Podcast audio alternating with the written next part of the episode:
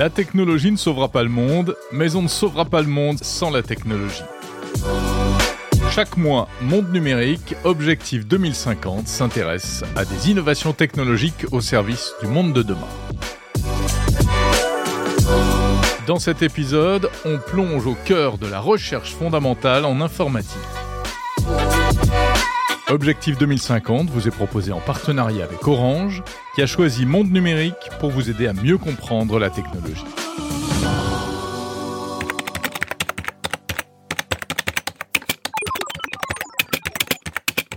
Que ce soit pour modéliser l'environnement afin de mieux le comprendre ou pour développer des solutions innovantes au service de l'environnement, l'informatique et les technologies numériques d'une manière générale sont indispensables. Comment la recherche fondamentale en informatique permet-elle d'avancer dans ce domaine?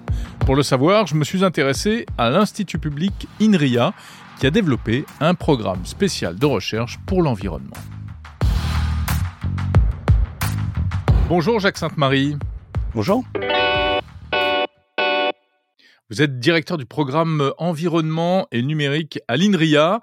Alors l'INRIA, on connaît, l'Institut national de la recherche en informatique et en automatique.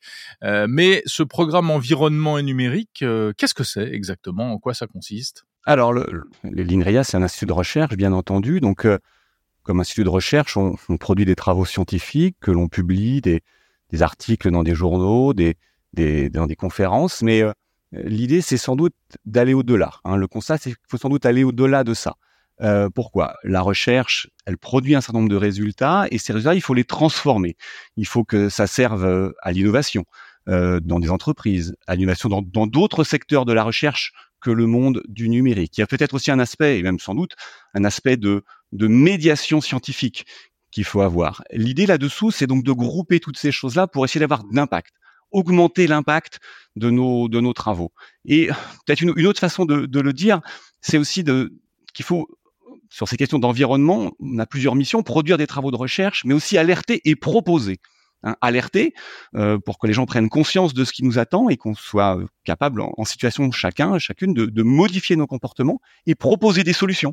Il ne s'agit pas uniquement de dire faites pas ci, faites pas ça. Il faut aussi proposer des choses effectives qui contribuent favorablement à l'environnement. Donc voilà, le programme, ça englobe tous ces aspects-là, la recherche, l'innovation, le transfert, l'impact, la médiation scientifique à l'échelon national, puis aussi à l'échelle internationale et même euh, européenne et même internationale. Alors donc ça c'est le cadre, on va dire. Concrètement, donc vous travaillez dans quelle direction, euh, sur quelle piste? Le premier axe, c'est quand même la modélisation et les choses liées à la simulation numérique de l'environnement.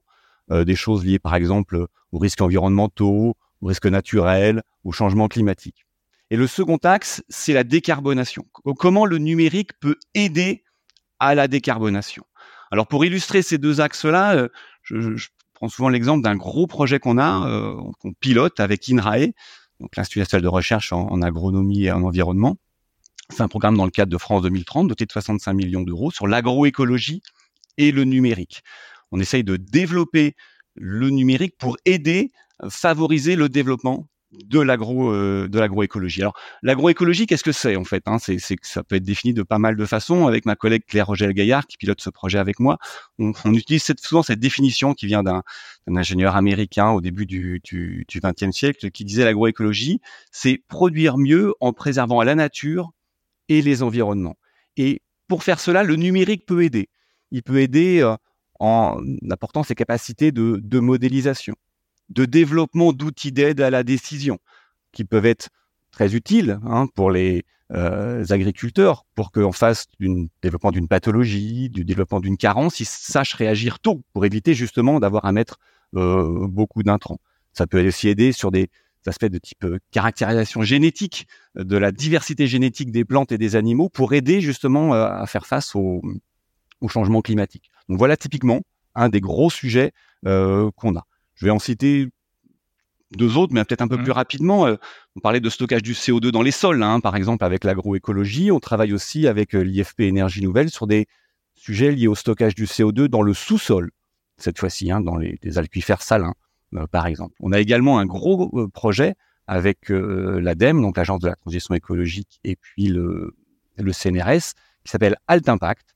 et ce projet-là, il vise à réduire les impacts environnementaux du numérique typiquement en développant euh, des référentiels, des méthodologies, des contenus pédagogiques pour justement aider les gens qui, développent du numérique ou qui enseignent du numérique euh, à faire en sorte que dans le, le, cycle de développement des outils numériques, on prenne en compte ces contraintes environnementales pour réduire l'impact environnemental du numérique. Et le dernier point sur lequel je veux insister, c'est que, vous voyez, je, pourrais en citer plein de projets là, hein, mais pour mener à bien ces projets, il faut des gens. Faut des chercheuses, faut des chercheurs, faut des doctorants, des postdoctorants, des ingénieurs. Alors, euh, bien sûr, il y a ceux qu'on recrute, euh, les jeunes, et c'est très bien de les attirer.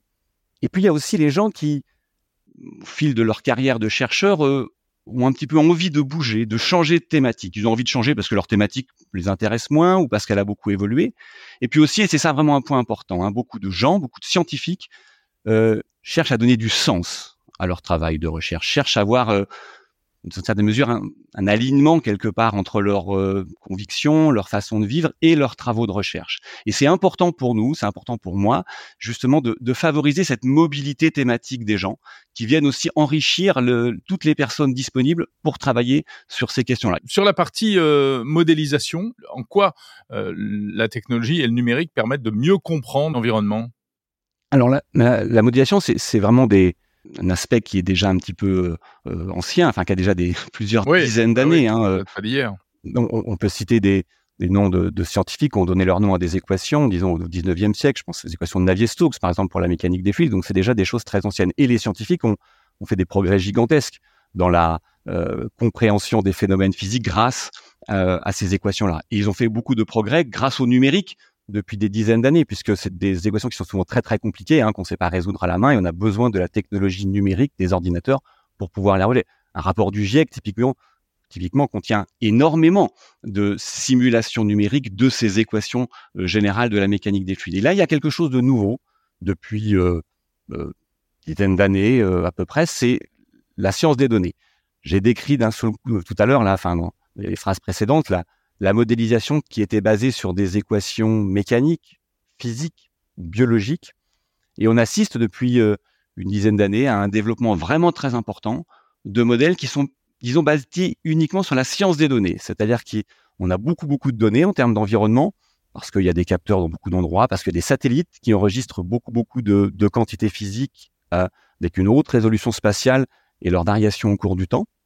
Et avec ces données-là, on peut construire des modèles qui eux, cette fois-ci, ne sont pas construits sur des lois physiques, mais apprennent euh, à partir des données enregistrées les, les phénomènes physiques. Et on constate que cette science des données, là, euh, elle avance très vite et elle apporte vraiment des nouvelles solutions à des problèmes qui étaient très durs et qu'on avait un petit peu de mal à résoudre avec les, les approches classiques. Alors, puisque vous me posez la question, c'était la semaine dernière, je crois, euh, il y a un article qui est paru dans la presse et qui mentionnait euh, une application euh, qui s'appelle GraphCast, développée par Google. Et pour la première fois, on a eu une application qui était basée uniquement sur de la modélisation à partir des données et qui a été plus performante que tous les modèles existants pour la prévision de la météorologie.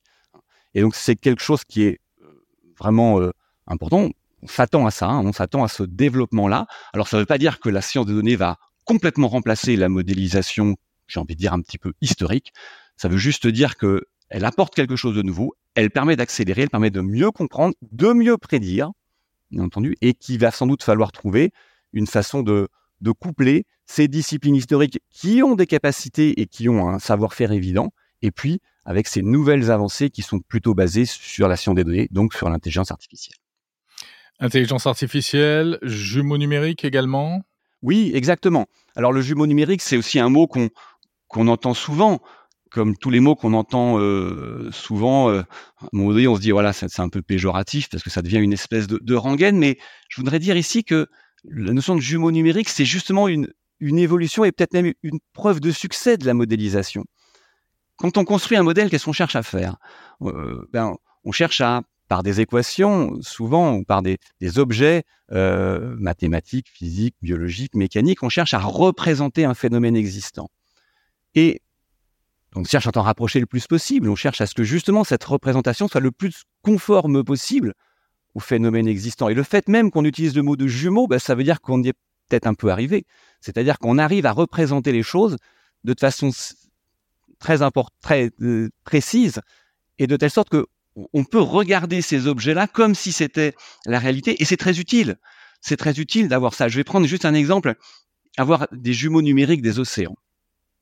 C'est important parce que voyez, sur, certains sujets, je sais pas sur, une voiture ou sur un vélo ou sur un appareil, on peut faire des expériences, on peut euh, tester un certain nombre de choses. Sur les océans, on peut pas faire grand chose, on peut observer, on peut pas jouer directement sur eux. Alors que si vous en avez une représentation sous forme de modèle, d'un seul coup, vous pouvez tester beaucoup de choses, vous pouvez tester des scénarios. Hein, les, scientifiques alertent, disent voilà, on observe un certain nombre de choses, l'augmentation des températures, la signification, le fait que les océans captent un peu moins de CO2, la modification des courants océaniques, par exemple avec le l'intensité du, du, Gulf Stream qui, qui, qui, qui diminue.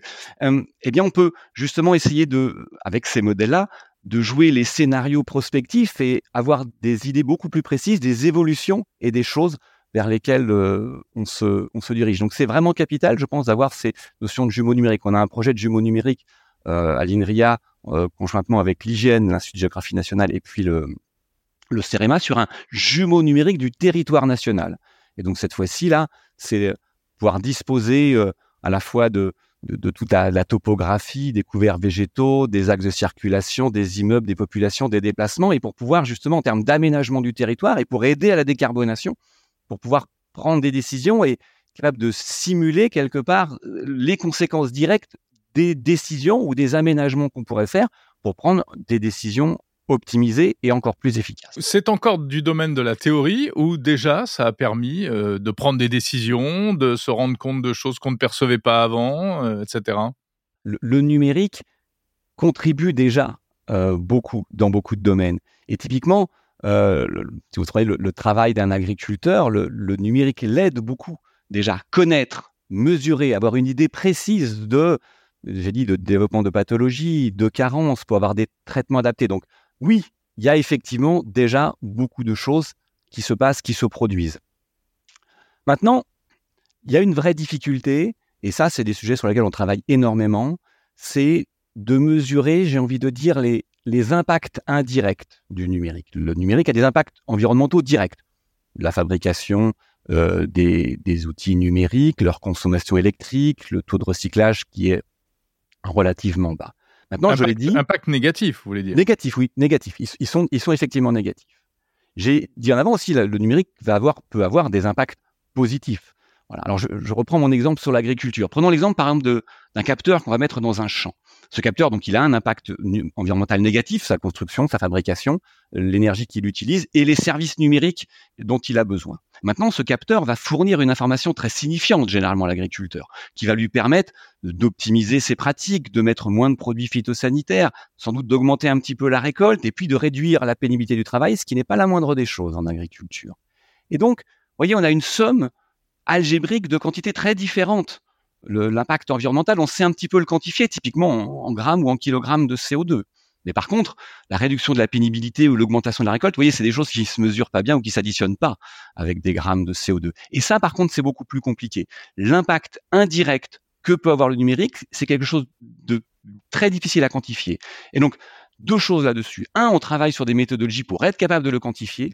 Et deux, dans tous les projets qu'on aide, qu'on soutient, qu'on finance, on demande absolument parce que euh, les attendus et les bénéfices et les impacts favorables à l'environnement soient pris en compte, estimés du plus finement euh, possible. Est-ce qu'il y a encore des, choses qu'on peut évoquer, des projets euh, sur lesquels vous travaillez qui sont particulièrement prometteurs? Alors oui, j'ai parlé de projets qui étaient un petit peu engagés ou qui étaient sur le point de l'être.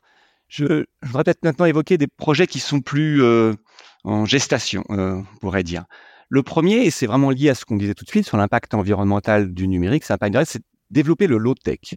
Alors low-tech, hein, le basse technologie, donc c'est pas un mot. C'est un peu antinomique avec euh, avec la recherche en informatique et en automatique.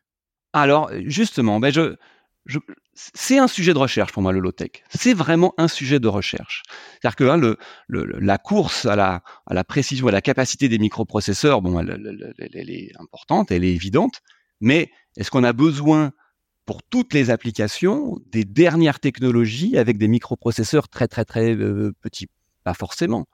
Et l'intérêt, je pense, du low-tech, il est que c'est quelque chose qui est systémique, qui est global sur toute la chaîne. Parce que vous voyez, euh, avoir une application euh, low-tech dans un téléphone qui l'est pas, bah, ça n'a pas forcément de sens. Donc ça veut dire que le low-tech, c'est toute la chaîne.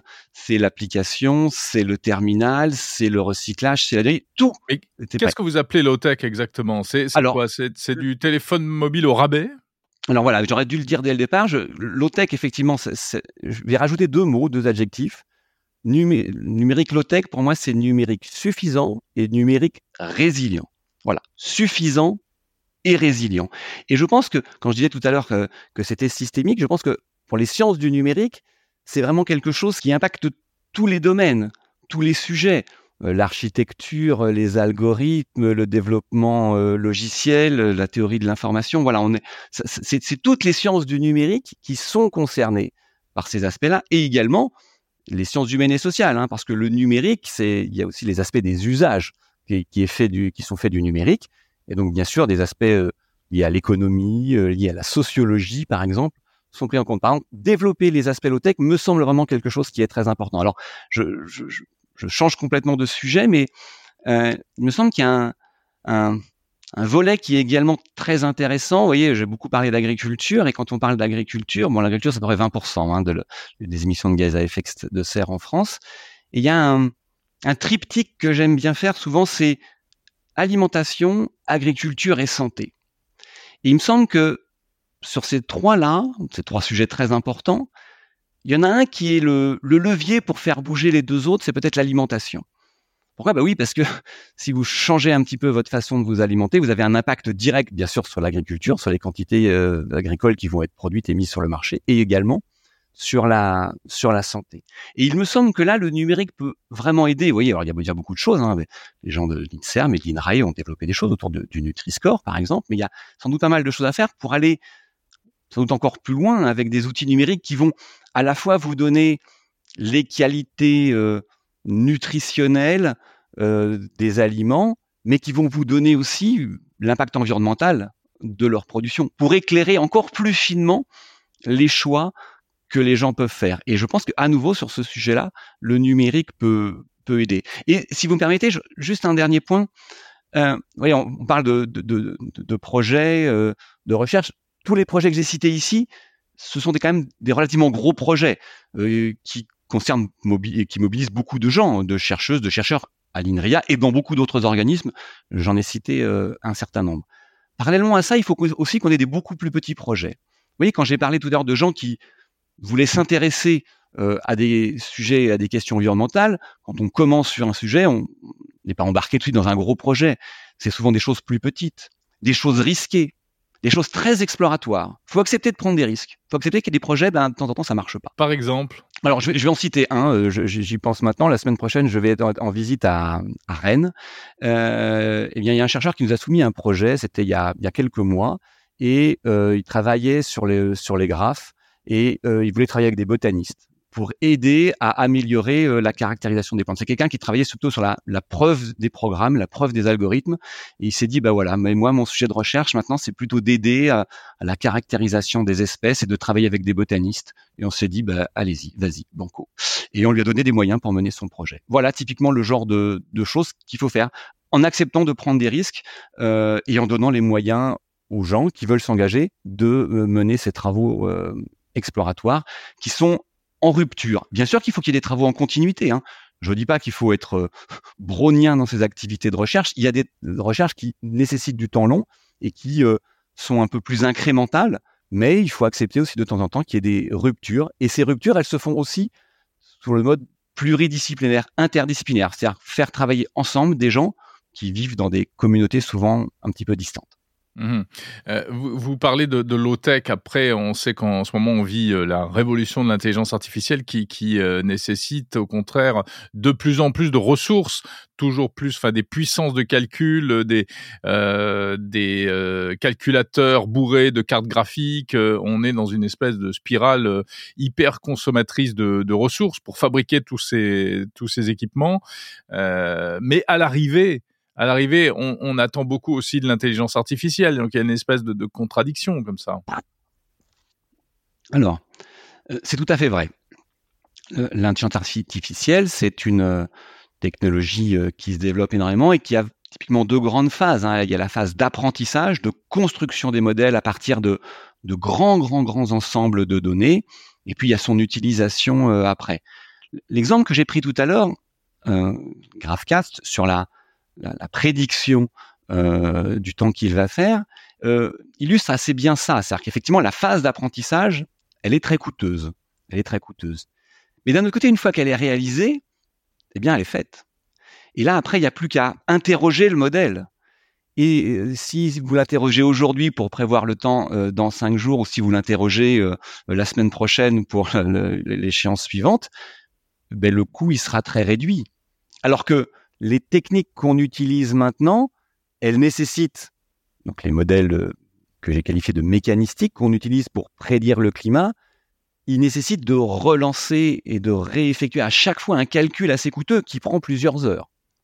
Alors, je suis pas en train de dire que euh, l'IA euh, va préserver des ressources. Je suis juste en train de dire qu'elle propose de nouvelles voies, qu'il y a des avancées vraiment significatives et importantes, et qu'en termes d'impact environnemental, au jour d'aujourd'hui, on ne sait pas exactement euh, quantifier les choses. Hein. J'ai donné des ordres de grandeur ici.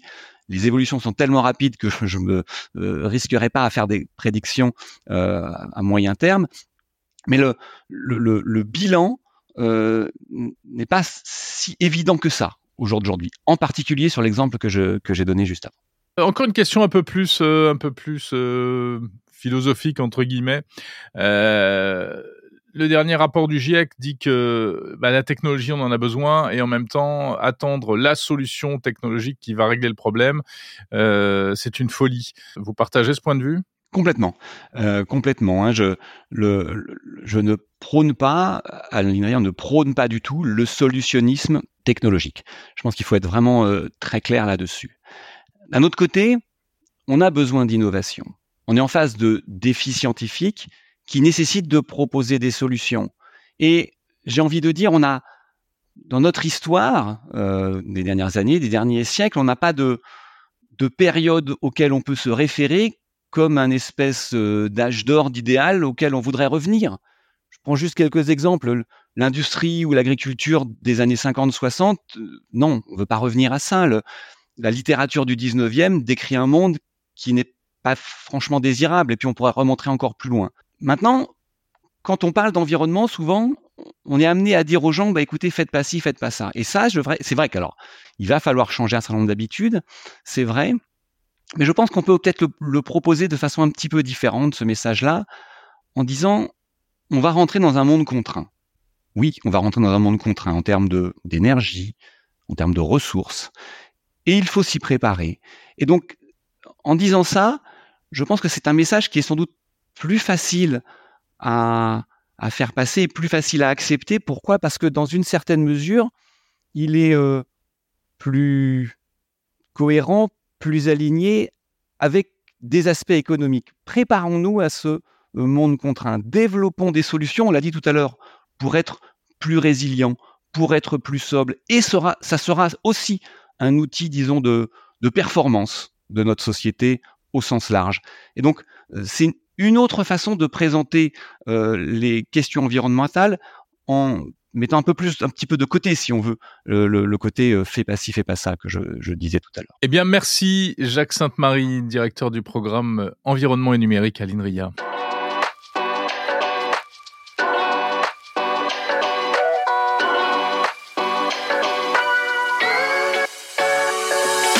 C'est la fin de cet épisode d'Objectif 2050 consacré à la recherche fondamentale en informatique. Merci d'avoir écouté une émission de Monde Numérique avec le soutien d'Orange. Prochain épisode dans un mois. Vous pouvez retrouver tous les épisodes de cette série spéciale sur le fil du podcast Monde Numérique ou plus simplement sur le site mondenumérique.info. Prenez soin de vous et de la planète. Salut